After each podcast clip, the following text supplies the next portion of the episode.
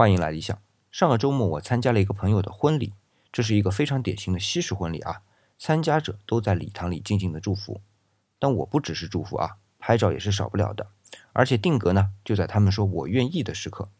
那由于是手机拍的啊，现在手机的镜头又是广角，那距离又比较远，所以新人在整个画面里呢就显得特别小。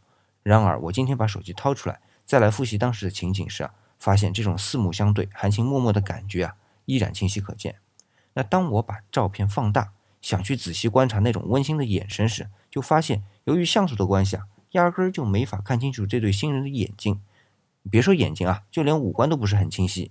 那所以在我原来的理解啊，就很诡异了，连五官都不能清晰的分辨，怎么就能有幸福温馨的感觉呢？可是回过头想想啊，幸福就真只能是从眉眼中传递出来吗？至少不只是眉眼吧。其实从脸部的微表情、肢体的微动作。都是幸福向外延伸的途径。